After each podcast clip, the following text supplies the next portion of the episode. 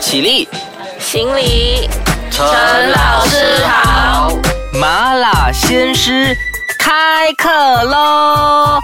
你好，我是 Wilson 陈老师，麻辣鲜师开课啦！今天我们很荣幸的邀请到了黄先炳博士来到我们节目做客的，耶！欢迎你，黄讲师。你好，哎，那么呃，黄讲师其实他是呃在这个师范学院呃教书的，所以呢，他的经验是，尤其是在教育下一代的老师的经验是非常非常多的。所以呢，今天我觉得我们要讨论一个很大很大的课题，就是和教育很有关系的，也就是到底在绩效主义下。的分班制是好是坏呢？在正式讲这个之前，呃，我先表达一下我对绩效主义的看法。所谓的绩效呢，就是成绩的这个绩，OK。然后效呢是效果的效，绩效主义。那么这个绩效主义呢，是其实就是我的看法啦，是它以成绩来归纳学生，或者是来来让学生归纳在一起。就比如说可能啊比较好的学生在一起，我们根据成绩来分辨他们，来 categorize 他们啊这样子。所以呃，我觉得其实绩效主义下的这个分班制在。我们的国家来讲，好像是呃比较偏向贬义那一边的，会吗？对我们一般上在理解这个绩效主义的时候啊，都会把它当成是一个贬义这样来看待。据我所了解呢，这个绩效本身看的呢是那一种效果、那种效率。如果我们从这一方面来看待的话呢，它就是完全就是正面的啊，就是正面的。换句话说呢，如果我们我们学生本身，我们知道，其实每一个人呢都会千差万别，学生也是人，他们必然呢学习的进度啊、学习的能力啊，也会有千差万别。所以过去为什么会产生这种分班制本身呢？是因为我们要把这些。有不同效果的人，对，尽量把这些呢有相关性的人放在一起来教。老师教的时候呢，他就比较好。我打个比方，即使我们平常进到一个课室里头上课的时候啊，我们都会让学生分组进行活动嘛。嗯，这样来分组的时候呢，我们也考虑很多方面的因素。有时候呢，我们是按他的能力来分组，因为把能力。比较接近的学生放在一起的话呢，那么他在小组里面讨论的话，他效果就比较好啊。有时候我们不按这个能力来分组，我们是希望有一些比较好的学生呢，能够带动一些比较被动的学生学习。诶，这个也是一个很好的分组的效果啊。换句话说呢，我觉得说这个最初的一种动机呢，想要分班的话，是因为希望说把能力或者是把他的这个呃兴趣啊，他他有一些相关的学生呢放在一起，让他们在一起学习的话呢，那么也方便老师呢会比较容易处理。比如说这些学生本身是很好动哦，我把它集合在一起的话，我看待的时候呢就可以按照整组人这样子来看待，去调动他们的时候就不一样。所以他最初呢本身是好的，但是问题出在哪里呢？对呀、问所以我就觉得说，哎，对其实我这样子听下来，哎，它的本质上绩效主义的本质其实就是，其实它就是它是 neutral 的，它是就是呃在中间的，它没有讲说好或者是坏。可是为什么在我们老师，特别是我们国家的老师看来，他会比较贬义呢？我们的功利的观点啊，就觉觉得有一种功利，觉得说，诶，我们把成绩好一点的话，我们可以再催化他们，让他们更上一层楼，让他们可以考出一个很优异的成绩出来，为学校争光。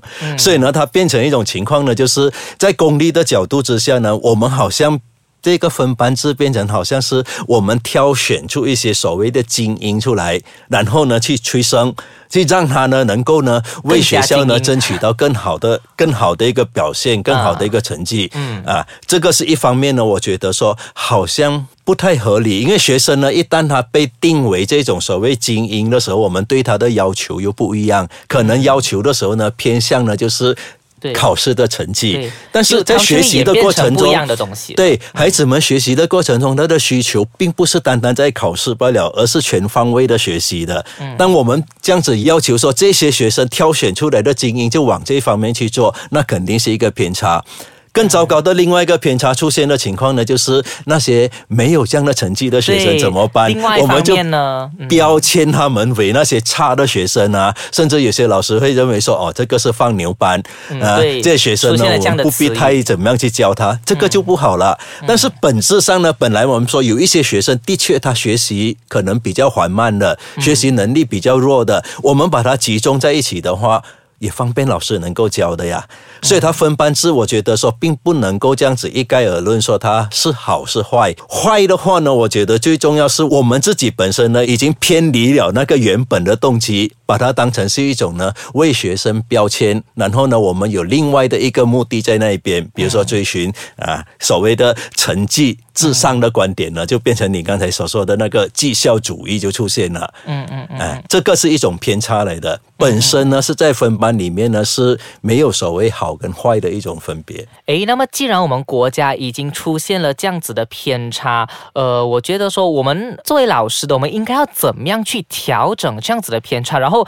我们应该要怎么做，或者我们要怎样调整我们的观念，来让这个偏差不会太过严重呢？我们下一半部分来讨论这个东西。好，麻辣先生先讲到这里，等一下再跟你一起麻辣开讲。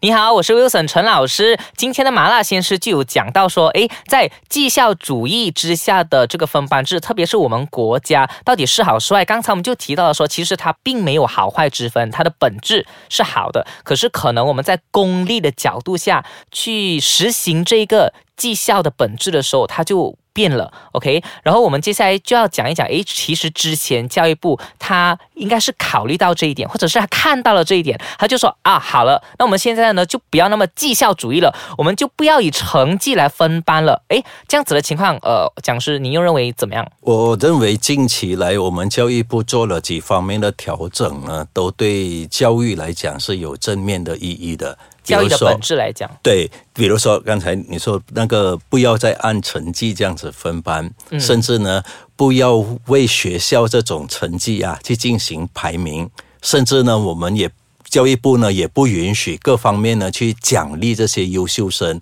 他就把这种希望说能够降低这种功利的观点。嗯，那么这个呢也符合一种呢我们现在也经常有提到这个全纳教育的观点。那全纳教育会提出来呢，就是早期我们在看待学生的时候呢，尽量去寻找他们的差异。差异以后呢，我们将学生加以分类，进行呢分类的一种教学。比如说，学生这个这方面比较强的，可能集中在一起，给他这方面的训练。那么，如果学生有某一方面缺点比较明显的话呢，我们也可以集中他们。但是后来呢，我们特别是在美国呢，在九十年代的时候啊，他们看到说这样子呢，提早为学生标签呢，这个是很不公平，也不很人道的做法。因为我们一方面从老师的角度，我们为他分是说希望为他好，但是学生自己的心理方面呢，他也会为自己定格定位啊，觉得说就是比如说我被分到差的那一边，我就是一个差的人了。对，嗯。过早的判断，就像我们今天呢，经常判断某一些学生过动儿、过动儿，其实他们并不是过动的，他们只是比较活泼一点。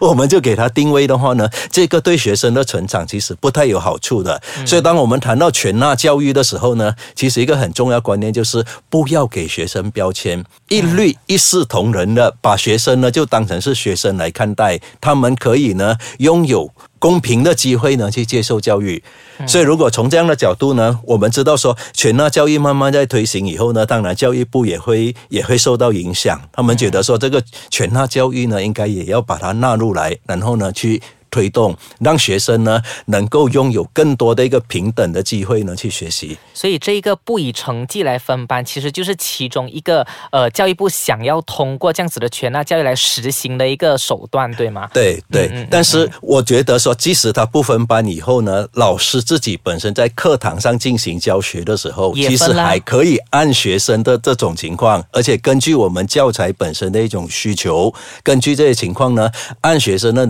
的的这。种兴趣啊，甚至有时候需要看他的能力的时候啊，我们提出不同的要求，都可以做得不露痕迹这样子啊。因为如果我们分班的话呢，学生就很明显。虽然说我们过去呢，不要用这种所谓的 A、B、C 或甲班、乙班、丙班这样子来标签他们，但是学生自己知道的呀。你是红班的，你是黄班的，是比较好的，红班比较好，黄班就比较。对他心理上他还是他还是感觉的，但是我们在课堂上呢，而且我们是很灵活的，有时候呢我会这样子分组，有时候我会那样子分出，学生自己感觉到说，诶啊，啊，他其实他并不是被标签的，对对，啊，有一点不露。不露痕迹这样子的。其实就是，其实纵使是教育部他在推行说不以成绩分班制来推行在每个学校，那么教师自己本身也可以做出相关的调整，说，诶，那么呃。为了达到我所要求的一些教学效果，我可以做出一个调整，就是诶，我不露痕迹的去依照他们每一个不同的能力对，进行这种教学的活动，哎，嗯嗯嗯嗯这样子的话，